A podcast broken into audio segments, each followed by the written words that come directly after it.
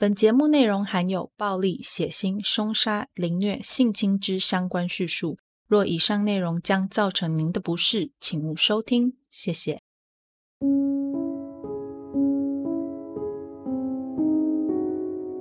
Hello，各位亲爱的 Bonus 们，大家好，欢迎回到 Them 他们的故事第二季。我是 Molly。节目一开始，先让我来念一下赞助。那我们会依照日期的顺序来念哦。本集特别感谢日理万机教主佩姬、拉布拉布小鸭妹的爹徐先生、Pete、周、Lisa、阿布拉风和陈小姐。那也非常感谢这段期间呢，大家还持续的赞助，让 Molly 没有断吹。赞助链接都有放在叙述栏里面。如果大家想要赞助给 Molly 的话，可以通过那些链接来赞助哦，让 Molly 可以在呃节目的各方面都做升级，这样大家都可以有更好的收听品质。那今天回来是第二季，本来啦，Molly 是没有想过要分季的，想说就一直乖乖的做下去就好。可是后来想想啊，人还是要休息的。所以就决定要分季啦。第一季里面呢，我们总共推出了正式集数二十五集，特别单集三集，和比较短的那个 HP 一集。在第二季里面呢，Molly 做了一些改变，以后正式集数的部分，就是 EP 的部分，会尽量不要再分成上下集，希望可以一次就把案件讲完。说真的，这是宏愿啦。Molly 会尽量朝这个方向努力。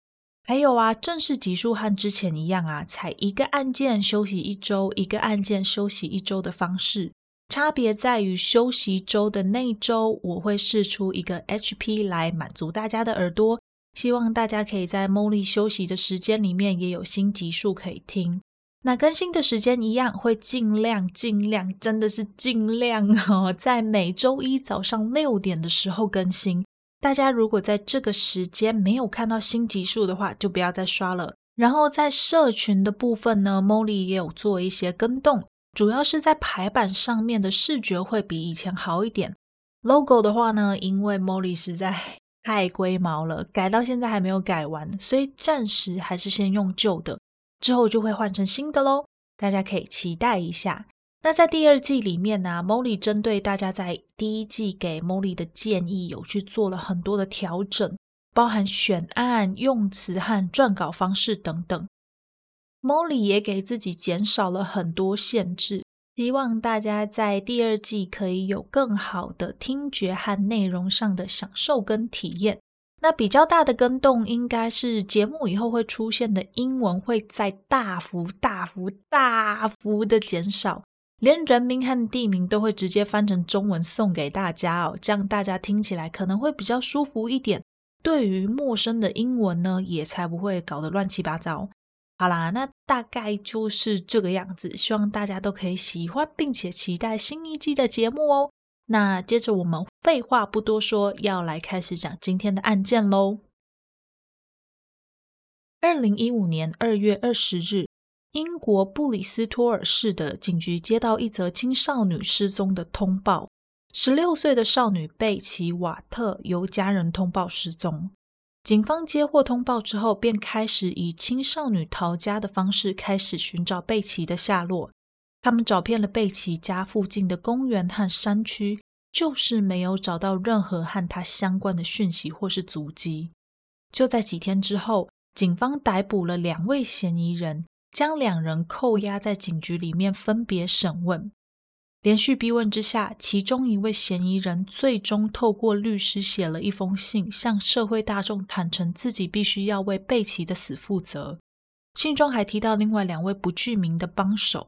由他们两位协助藏尸，在透过一连串的搜寻之后，警方终于在布里斯托尔市的一处民宅里面发现贝奇残破不堪的遗体。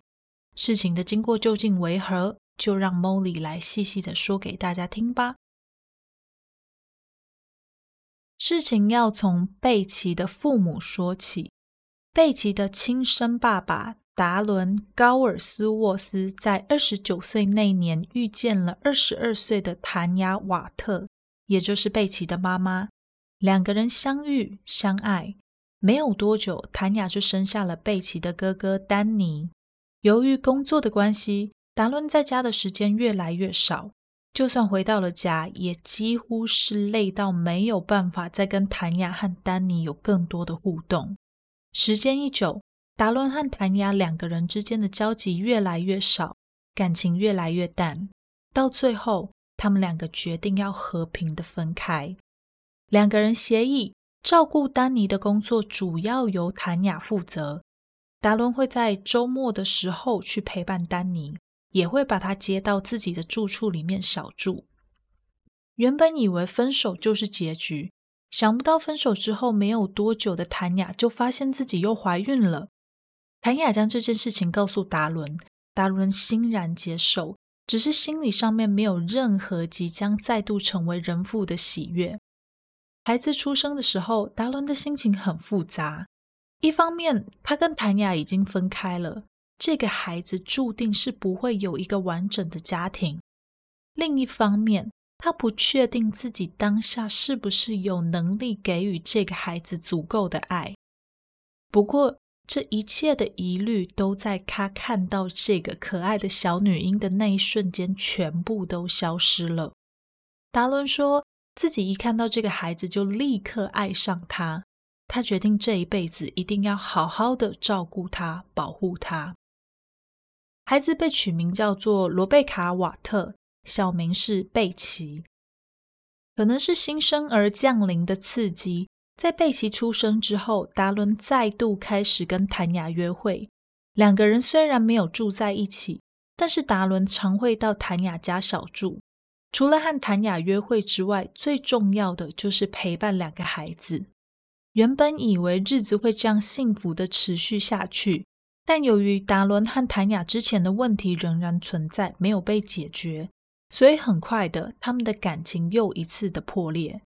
不过，因为还是依照之前的方式，只要达伦想看孩子，他就可以去看孩子，所以没有任何的限制。在大约贝奇六个月大的时候，达伦遇上了他一生中的挚爱安吉梅。其实早在这之前，达伦和安吉就已经认识了，而且达伦也很喜欢安吉。只不过当时安吉不是单身，所以他们两个之间不能有任何的进展，渐渐的也就不再联络。当两个人重新再遇见彼此之后，达伦把握了这一次的机会，追求单身的安吉，两个人顺利的成为情侣。交往几个月后，安吉便搬进了达伦的住处，开始两个人的同居生活。而安吉在前一段关系中生下的孩子奈森，则是被寄放在外婆家。到了周末，达伦和安吉就会到两个不同的地方去，把孩子们接到家里来住。达伦对于奈森这个十一、十二岁的小大人，是从来不吝啬的给予奈森他所需要的帮助，无论是物质或是心灵上。安吉呢？安吉对丹尼和贝奇也是视如己出，完全没有分别心的在对这两个孩子好。这时候，丹尼大概五岁，贝奇还只是一个六七个月大的小婴儿，照顾起来不算太容易。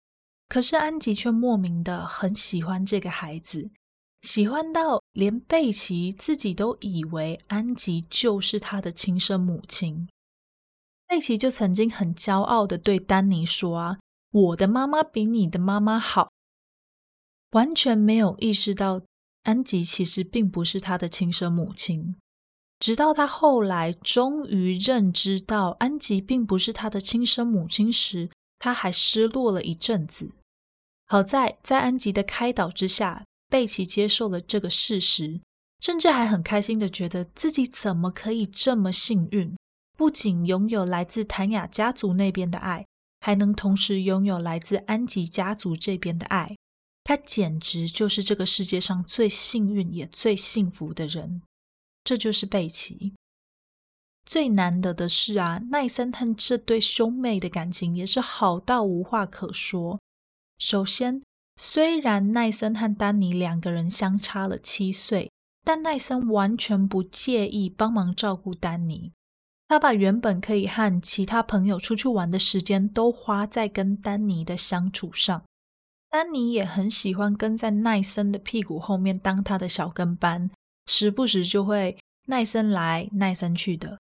不知道是不是受到丹尼的影响，贝奇这辈子第一个说出的清楚的单字，不是爸爸，不是妈妈，而是奈森。看到这三个没有血缘关系、相处起来却比亲手足还要融洽的孩子们，达伦和安吉感到格外的欣慰。好景不长，由于生母谭雅的照顾不佳，丹尼和贝奇必须要接受社会局的安置，住进到其他的寄养家庭里。达伦知道这件事情之后，并向安吉表达自己想要争取两个孩子的抚养权。安吉也大力的支持达伦。不过，这个过程并不容易。根据英国严谨的儿童福利制度，即便身为亲生父亲的达伦，也不能随随便便的就领养两个孩子。他们必须要通过社会局层层的考验，包含家暴、毒品测试、经济条件等，甚至他们还必须要去完成一系列政府规定的课程之后，他们才可以申请领养孩子。过程虽然不容易，不过他们最终还是取得了两个孩子的抚养权。自那个时候开始，贝奇和丹尼就开始跟达伦和安吉同住在一起。时间过得很快，一转眼，当年还在襁褓中的小婴儿贝奇变成了一个漂亮的青少女。只是在这个时期的她，成为校园霸凌的受害者。她回家告诉她的父母，也就是达伦和安吉说，学校的同学都嘲笑她的身材，说她太胖了，让他在学校根本就没有朋友。与此同时，贝奇也开始拒绝吃任何的食物，或是每天只用非常非常少量的食物来果腹。一个正常人的身体哪里受得了这样子的折磨啊？很快的。贝奇就因为厌食症导致的营养不良，被医生诊断出需要住院治疗。至此，不愿住进医院里的贝奇才开始强迫自己每天要正常的吃喝。在这段期间里，安吉不断的鼓励着贝奇，陪伴着贝奇，时不时还要忍受他不稳定的情绪。但安吉不仅一点抱怨都没有。甚至还继续充满耐心的陪在生病的贝奇身边，做尽一切连贝奇的亲生母亲谭雅都做不到的事情。达伦则是在督促贝奇饮食之外，也针对贝奇害怕自己因为吃东西变胖这点，每天努力的播出时间陪他一起运动，希望他可以早日恢复健康，重建自信。就在家人努力的陪伴和细心的照顾之下，贝奇的情绪和健康有了好转。他重新回到学校里开始读书。虽然他的个性很内向，但还是交到了一群很棒的朋友。除了在学校里找到归属感之外，他也开始和一位个性稳重、认真负责的男孩交往。男孩的名字叫做路克·欧伯汉斯利。年纪比贝奇稍微大一点，十七岁。不过，在达伦和安吉看见他对待贝奇的样子之后，是非常放心的，就把十六岁的贝奇交给陆克，没有阻拦。贝奇在家人、朋友和男朋友的鼓励之下，决定高中毕业之后要朝着室内设计的方向前进。可以说，他对未来的生活充满着希望和憧憬。可是，幸运之神似乎从来没有想要眷顾这个家庭。就在贝奇的情绪、健康各方面都有所起色的时候，安吉被诊断出罹患了多发性硬化症。这个会影响中枢神经系统的疾病，让安吉渐渐的失去了行动的能力。他再也没有办法像以前一样行动自如。就连最基本的家事和生活自理都成了难题。好在贝奇总是很懂事的陪在安吉身边，陪着他做复健，协助他完成那些安吉一个人没有办法完成的事情。他陪伴着安吉，就像安吉之前陪伴着他一样。这一家人并没有因为贝奇或者是安吉的生病而分崩离析，反倒是感情越来越好，越来越紧密。达伦在安吉生病之后，也决定向他求婚，安吉答应了。他们在二零一三年结婚，正式成为了夫妻，不再只是像以前一样的同居伴侣。当时他们还委托贝奇来帮忙筹备婚礼，他们认为贝奇在美感上的眼光和品味，绝对可以让他们有一场很棒的婚礼。事实也是如此。除了婚礼的场景对达人和安吉来说很重要之外，伴郎和伴娘的人选也是非常重要的。他们邀请了丹尼和奈森担任伴郎，而贝奇和奈森的女朋友肖娜则负责担任伴娘。当天婚礼从场景到每个人身上所穿的礼服西装，全部都是由贝奇一个人所挑选的。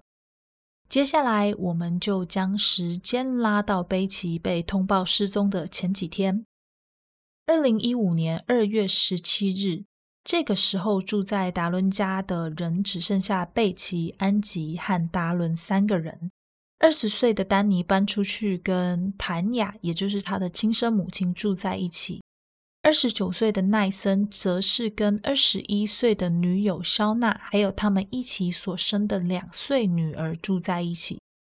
不过，这些搬出去的孩子都还是常常会回来到达伦家拜访他们，特别是奈森和肖娜，因为这个时候肖娜的主要工作就是负责照顾行动不便的安吉，协助他料理生活上的事情。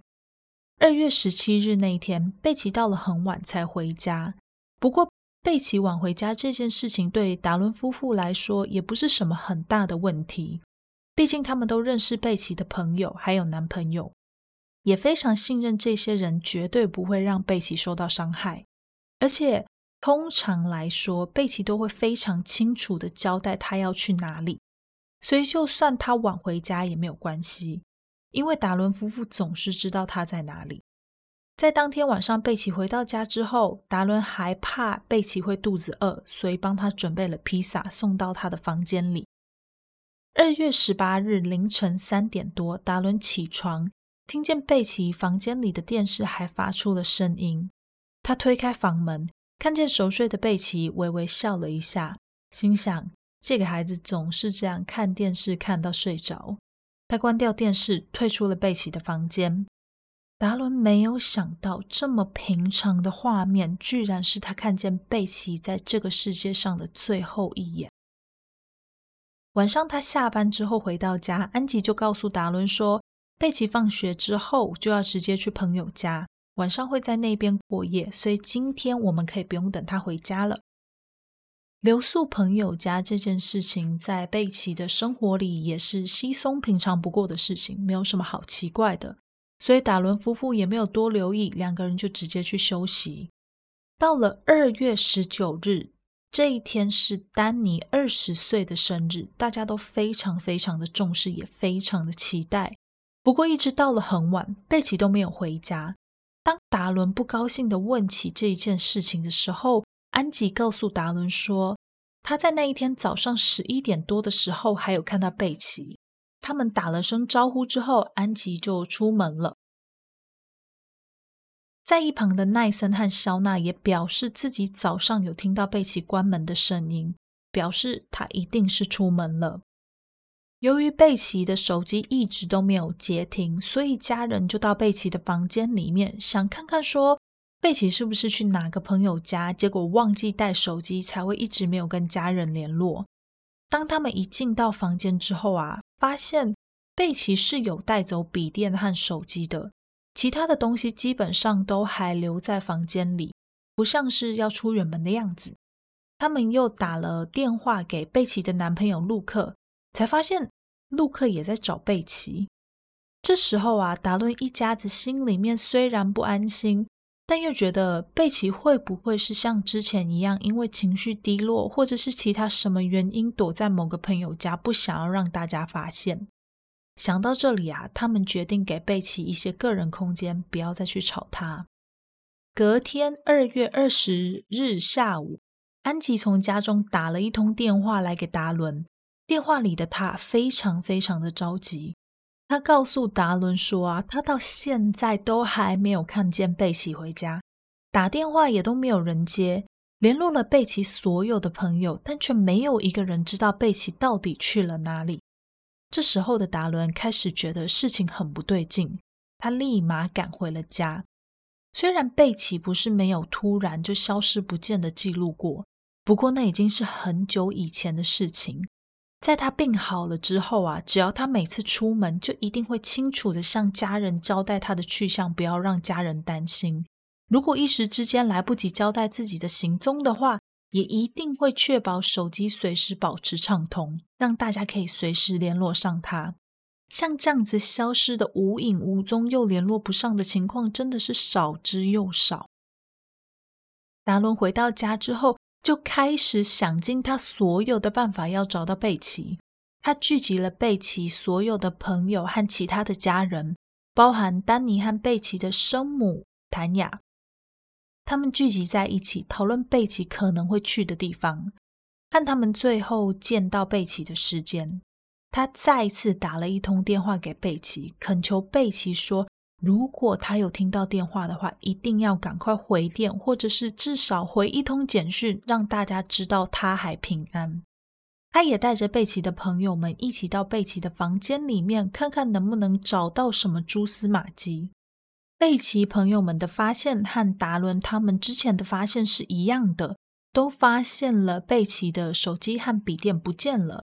另外，贝奇的朋友们还说啊，贝奇有一件蓝色的羽绒外套和几件衣服也没有在房间里，应该是穿着这些衣服出门了。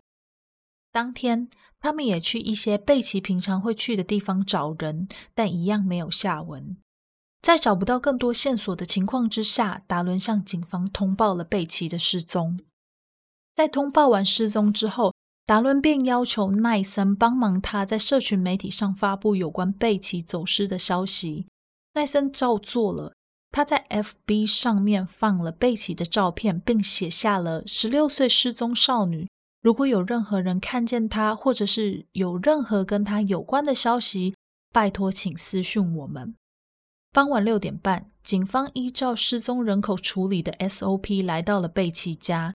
询问在场的每个人有关贝奇在失踪前的种种行为，包含贝奇本人最近的心情、他最近遇到的事情和他最近遇到的人。除了安吉提到贝奇十九日那一天早上因为自己房间的锁坏掉而有点暴躁之外，并没有任何的异状。警方在做完基本的询问之后，就离开了达伦家。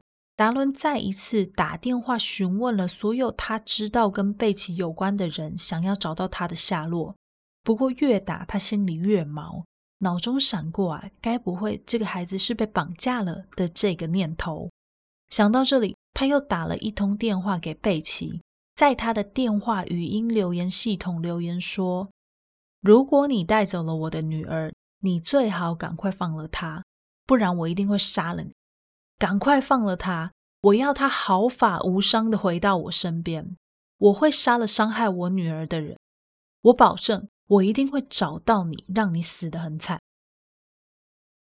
隔天，二月二十一日，星期六，奈森在 FB 上发出寻找贝奇的那一则贴文，里面呢已经有上百次的分享。达伦趁着大家还关注着这个消息的同时，又发布了另外一则贴文。内容写着：“如果你知道我女儿的任何下落，拜托，请让我们知道她还平安。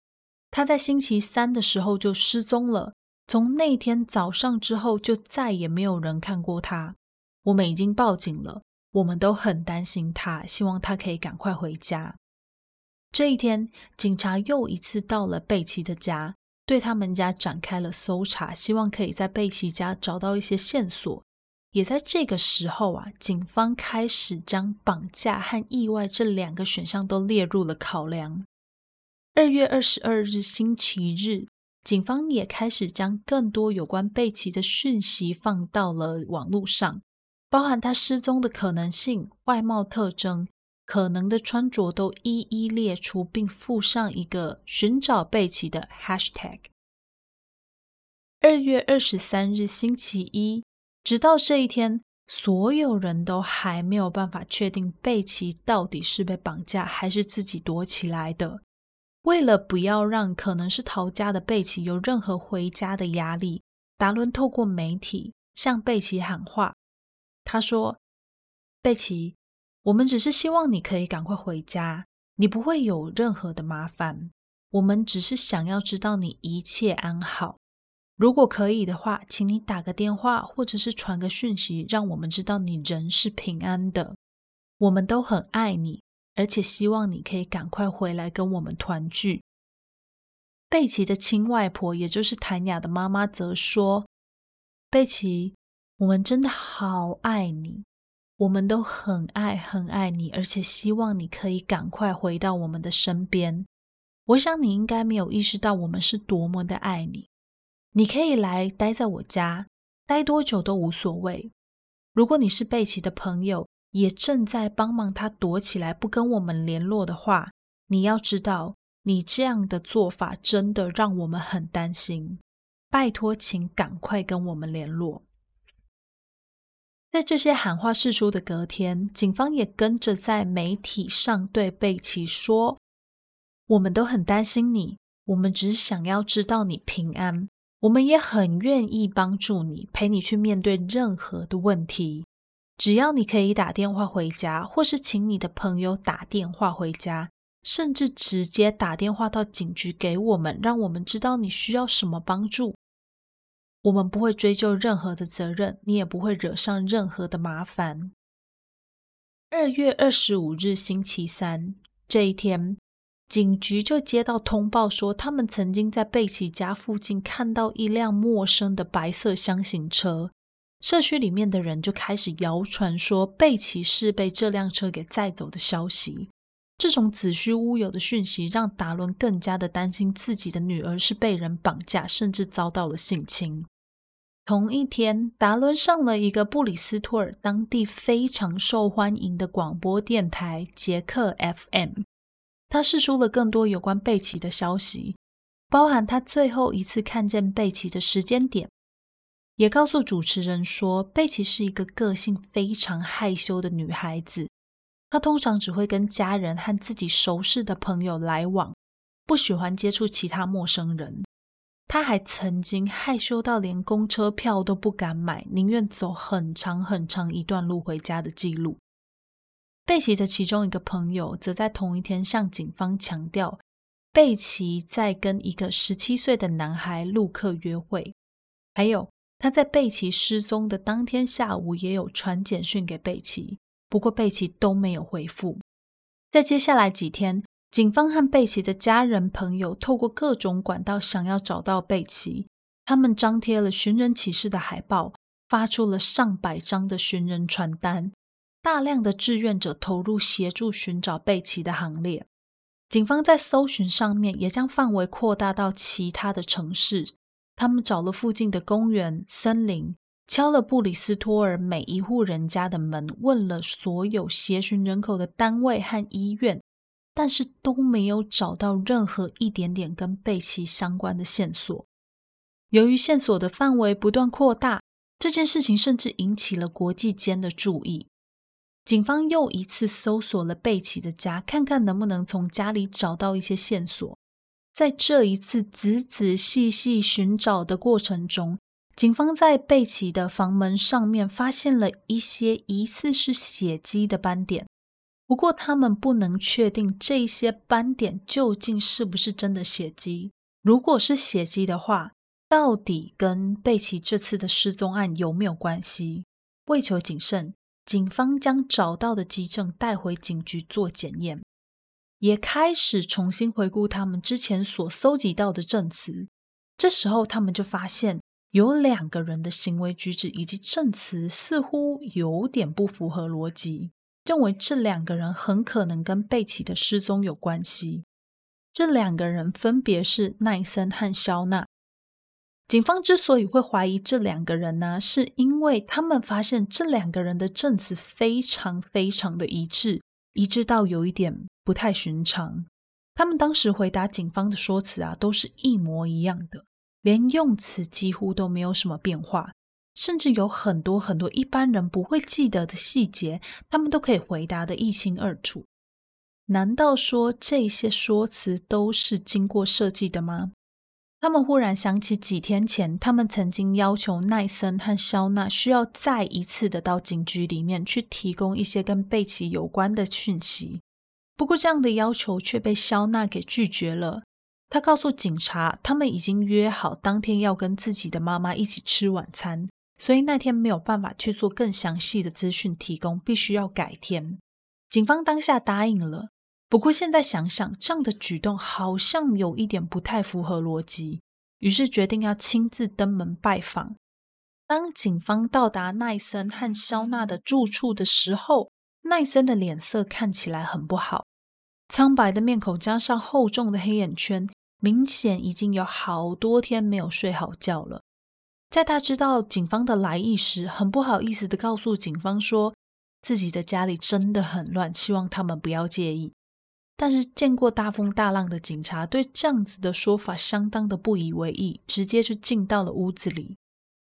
房屋内，小孩的玩具、纸箱、垃圾。电器用品和吃剩的餐盒通通都堆在地上，地上满到几乎没有可以走的地方，空气中还弥漫了厚重的屎尿味。他们搜索了厨房、这对情侣的房间和浴室，很快的，他们就发现了一个很奇怪的地方，那就是浴室。内森家所有的地方都是脏乱的，就连睡觉的房间里啊，也堆满了杂物。床上也只留了一点点空间，刚好可以容纳下三个人。可是唯独浴室是干净的，特别是浴缸，好像就在不久前有人才对这个浴缸做了很仔细的清洗一样。当他们提到这一点的时候啊，这对情侣忽然就支支吾吾的讲不出一句话。有鬼！警方这样想着。就将他们两个人带回到了警局，打算做更进一步的侦讯。警方将他们两个人分别安排在不同的侦讯室里面，开始问他们问题。在询问的过程当中，警方就问奈森和肖娜说他们跟贝奇相处的状况。艾森给的答案很负面，包括他跟贝奇的感情其实很不好，他们在社群平台上面并没有互加好友。他也提到。他对于贝奇对于自己妈妈的态度不好这件事情感到非常的不满意。他也诚实的表示自己已经有好长一段时间没有跟贝奇面对面的说话，如果有的话也是用简讯。他甚至告诉警察说，贝奇曾经患有厌食症这件事情并不是真的，那只是贝奇用来操纵家人的手段之一。肖娜的答案则有一点点不太一样。虽然他和奈森一样，都认为贝奇在某一些行为上面的做法是非常不恰当的，觉得贝奇就是一个被大人宠坏的孩子，大人都太迁就他了。但总体而言啦，贝奇是一个可爱的孩子。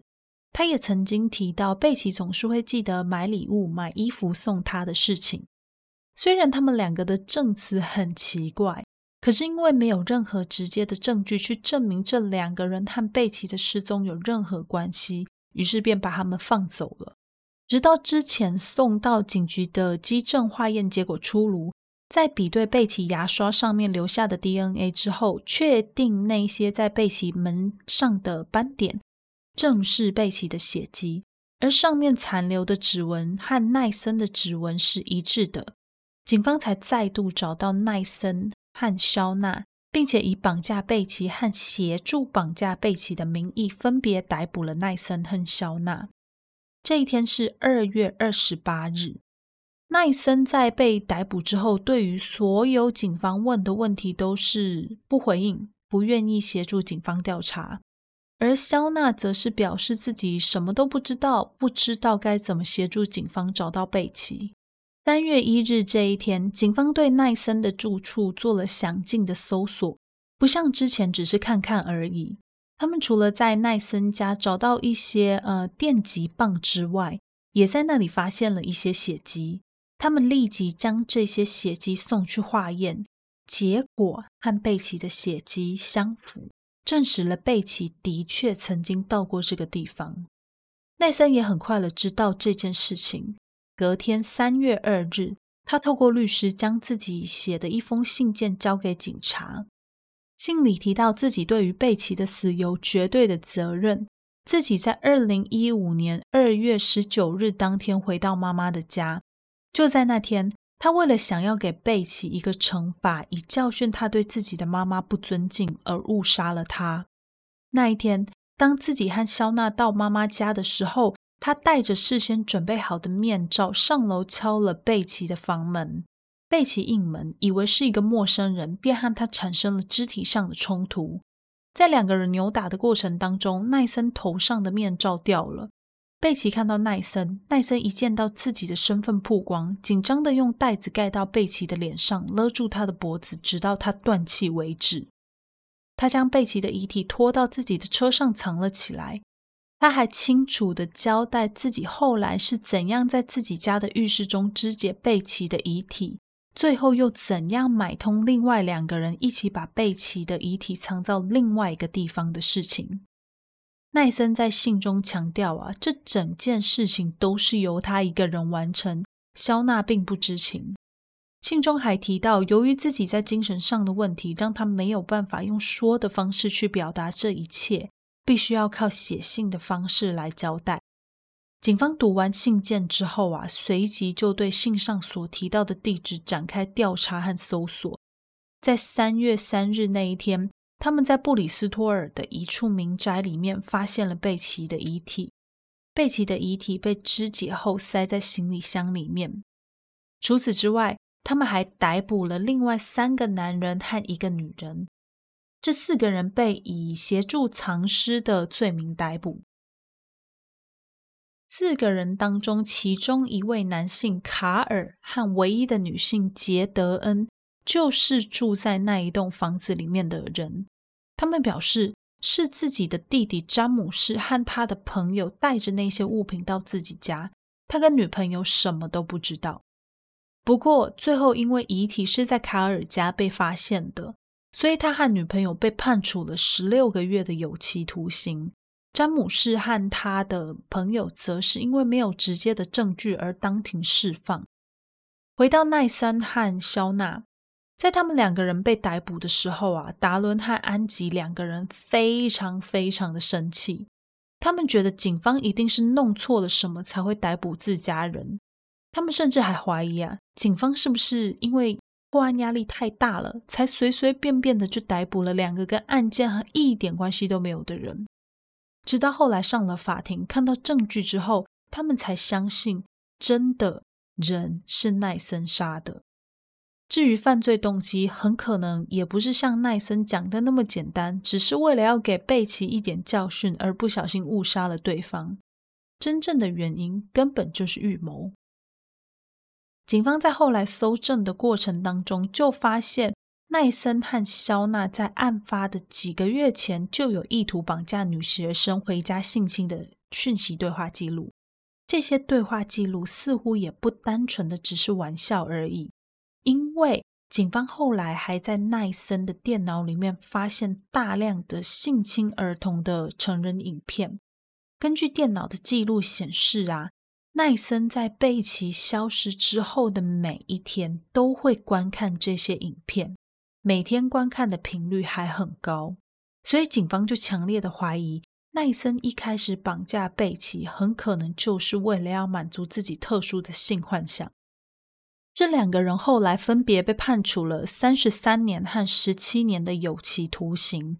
奈森的罪名是谋杀，而肖娜的罪名则是误杀。事后在接受 BBC 采访的时候，达伦就回想起很多奈森在犯案前所发生的事情，认为一切其实都有迹可循。奈森在十八岁的时候有了第一个女朋友，这段恋情呢并没有持续太久，仅仅几个月就没了。当时奈森没有想过要放过对方，反而常常在对方家附近徘徊。当这件事情被发现之后啊，他只是对着指责他的人说。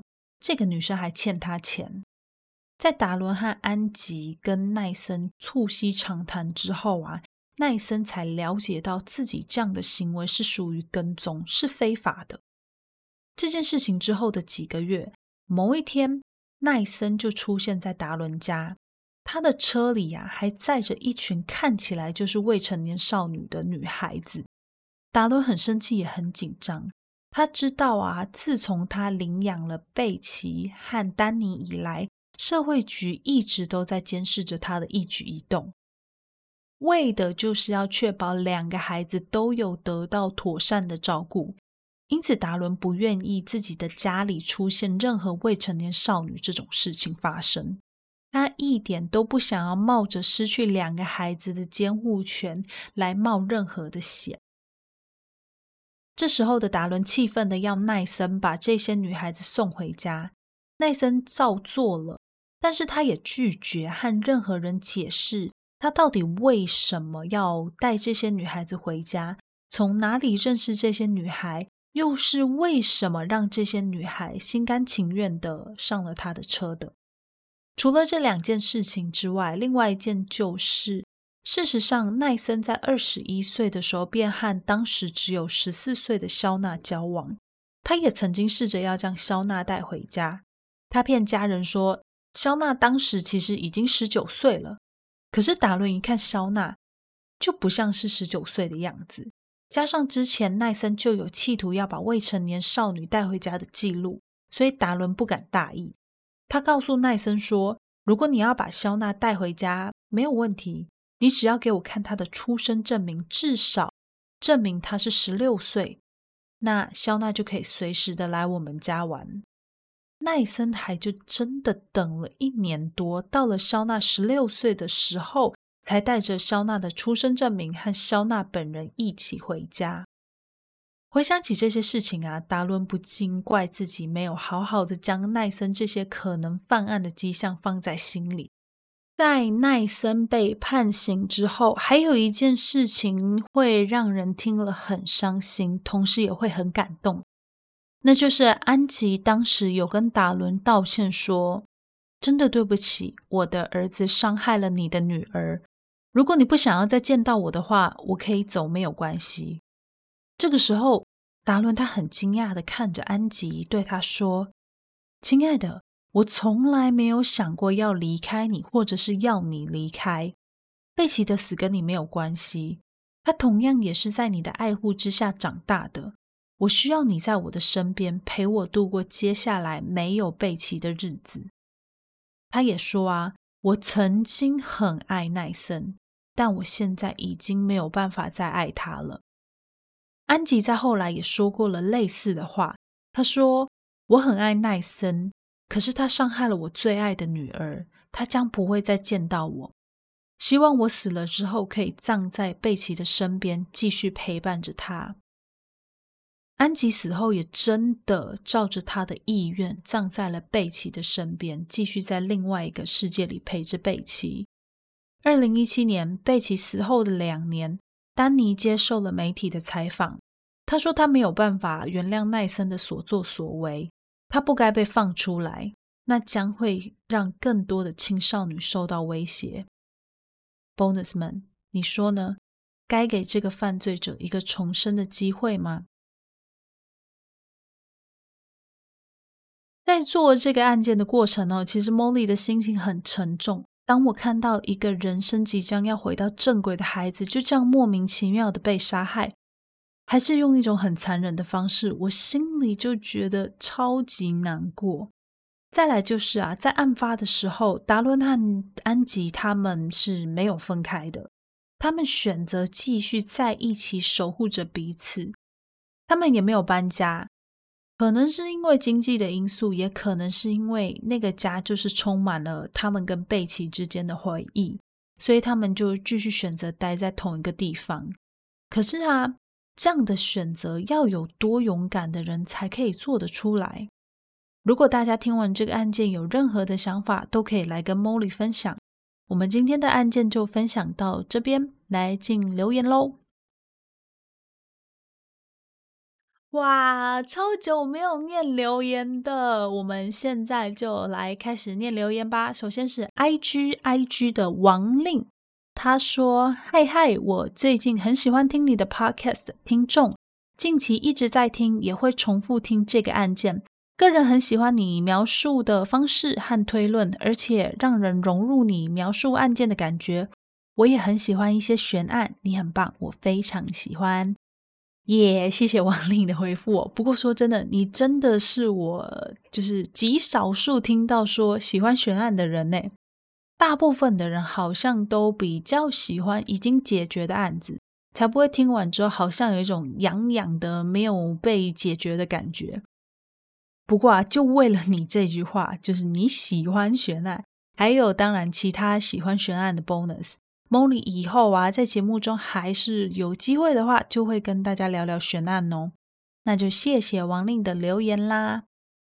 下一则是东东，东东的留言是：周日才打开来听，今天就听完了。听到今天评论有推荐曲小明，不小心噗嗤笑出来。这不就是 Yuanda 和 Olive 在节目上点名的人吗？每个节目都有自己讲故事的方式和特色，每个人的习惯特色不用特别改变。哦哦，谢谢你跟其他 True Crime 节目花了这么多的时间填满我们的空虚上班时光。好诶耶，谢谢东东的留言。哎，我跟大家说，你们知道东东从开始听节目啊，到把节目听完，只花了两三天呢。超厉害的，我就我有时候都觉得，哎，你们都花了很少的时间，就把我半年多快要一年的心血都听完了，就让我觉得有一种莫名的成就感，不知道为什么。那关于取小名这件事情啊，我只能说啦，就是这件事情我在第二季里面有做了一些改变，就希望大家是真的可以，呃，有比较好的听案的这个体验哦。那我也没有 Uanda 和 Olive 那种天然的搞笑成分，所以怕大家就是听了会太尴尬，所以我还是采取本名的方式。那也谢谢东东的留言，我会继续努力啊，看看节目能不能更新快速一点啦，好不好？啊，那 IG 就念到这里就念完喽。如果有任何漏掉的，要跟我说，因为那就表示我可能没有截图到。那就又表示啊，我在低潮的时候少了一个留言可以看了，所以大家一定要跟我讲哦。好，那我们接下来就要进 Apple Podcast 喽。嗯，首先在 Apple Podcast 的第一个留言在四月八日，Oh my God，四月八日已经过了两个月了，现在才在念，我真的是好了。那标题是很棒的节目哦哦，Sorry。留言者是 Play Play 一百，非常感谢 Play Play 一百的留言。它的标题是很棒的节目，内容是案件来源脉络都十分清楚，赞。哦，先感谢 Play Play 一百，诶，刚刚感谢过了，没关系，再感谢一次。在这一季里面呢，Molly 也会继续维持以前就是细节控的这个特色，然后让案件的脉络都会十分的清楚，让大家可以清楚的听下去。所以大家要多多收听哦，好不好？好了，那接下来这个应该是桃园的听众啦，我猜，因为他的昵称是在桃园之后加了一长串乱数的英文字母，标题是吸血鬼，内容是奶奶养的小孩真的会变胖。诶，这则留言应该是在听完 Richard Chase 的那个案件之后留的啦，我猜。诶，对，奶奶养的小孩真的会变胖。不管是外婆还是阿妈都一样哦。Molly 每次只要回这两个人的家，体重一定都是上升的。他们真的是不计成本的在把冰箱里或者是橱柜里的那些好料搬出来煮给你吃。诶我想这点呢，大家应该都很有 经验，不用我多说。那就谢谢这位听众的留言啦，谢谢。好，下。一则是之前有赞助过的 bonus 是呃最爱 BTS 的姨母饭，标题是内容扎实，然后内容是非常喜欢你的声音，还有故事内容非常充足扎实，很高兴我发现这个犯罪 podcast，加油哦！后面是最爱 BTS 的姨母饭。这位是之前有赞助过的 bonus 啦。那故事内容都非常充足扎实，而且这一季呀，我会尽量不要再分成上下集，让大家可以一次就把案件听完。那尽量啦，不能保证，但是我尽量好不好？目标就是要设来达成的啊！对，发现好节目的话，也不要忘记要分享给周边的人哦。那就谢谢最爱 BTS 的一幕饭啦。下一则留言是 Mini Kid，标题是好听，内容丰富。内容是第一次接触 Podcast，偶然发现的频道，一开始听就停不下来，用一个礼拜的时间追完了。现在期待更新，Molly 加油，好好休息，我会耐心等待。好喜欢 Molly 的声音，也喜欢 Molly 的笑声，率性自然不做作，更喜欢每集精彩认真的内容。加油加油！哎天哪，这个是四月十二号的留言。然后又是一个只花了一个礼拜就把我半年多心血都追完的人了。好啦，我必须要说，其实听到这样真的蛮有成就感，蛮开心哦，表示我的节目是好听的，可以让人欲罢不能的一直就这样听下去。那第二季会尽量维持第一季的风格，拜托大家也要继续支持哦，好不好？谢谢啦。好，那再来是第七则。留言者是许娃娃，标题是来留言啦，内容是听到 Molly 的呼唤来留言啦，超喜欢你的声音，也把老公推坑了，每天睡前必听，所以时常一篇要听个两三次，五星推起来，这个把老公推坑的真的很厉害哦。然后呢，呃，就是也谢谢你听到我呼唤，就赶快来留言，真的真的非常感谢哦。Molly 需要很多的五星和留言。好啦，坦白说，就是 Molly 最近的名次有一点点往后掉啦，但没有不开心，就觉得诶好像有其他的恐怖性的节目出来，好像也是不错的，虽然我不敢听。那。如果可以的话，要记得不要只推坑老公，也要多推坑其他人哦。那就希望大家都可以赶快去给 Molly 一个五星的评价，把 Molly 的名次再重新推回去，好不好？谢谢啦。接下来最后一则留言，超干脆的，留言者是喜欢就对了。呃，标题是一颗爱心，内容是无心不啰嗦。好，那我也不啰嗦的回复，非常感谢你啦。好了，那我们的留言就先念到这边。大家没事一样多多留言给我，然后记得去打一个五颗星，好不好？还有啊，社群跟赞助的连接都会放在叙述栏里面，有需要的人都可以直接点进连接就可以找到 Molly 啦。在这里啊，Molly 要强烈、强烈、强烈的呼吁大家，要在 Apple Podcast 和所有你收听的平台上给 Molly 一个五星的好评。可以有效的帮助这个节目勇往直前，让更多的人可以听到这档节目哦。当然啦，也要记得跟你的亲朋好友分享 them 他们的故事，让节目可以长长久久。那今天就谢谢大家的收听啦，我是 Molly，我们下集再见喽，拜拜。I'm a game changer.